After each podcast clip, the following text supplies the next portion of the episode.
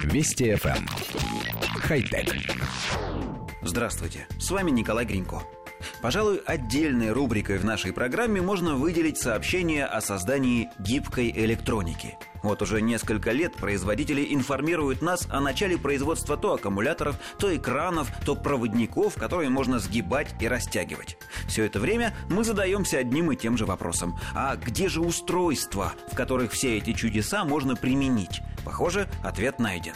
На недавно проходившей в Чуньцине выставке никому неизвестный китайский производитель Interim представил собственный гибкий Android-смартфон, в котором установлен гнущийся OLED-дисплей, изготовленный на основе графена.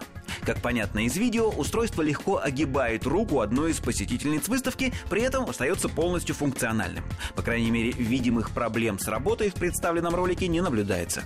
Вот только качество изображения на дисплее смартфона оставляет желать лучшего, а поэтому можно сделать вывод, что Интерим продемонстрировал лишь технологический образец, а не законченный продукт, готовый поступить в розницу в ближайшее время.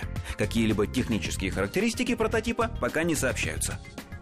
Коллектив редакции нашей программы изучил демонстрационное видео и подтверждает, смартфон действительно сгибается.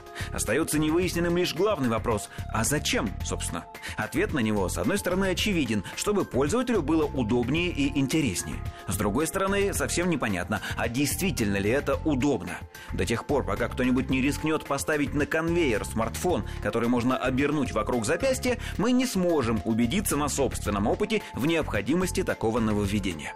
Однако нам кажется, что изобретение могут оценить пользователи, привыкшие носить телефон в кармане брюк. Именно там гаджет испытывает нагрузки на сгибание и даже может быть поврежден, если владелец, забыв об осторожности, сядет и согнет корпус.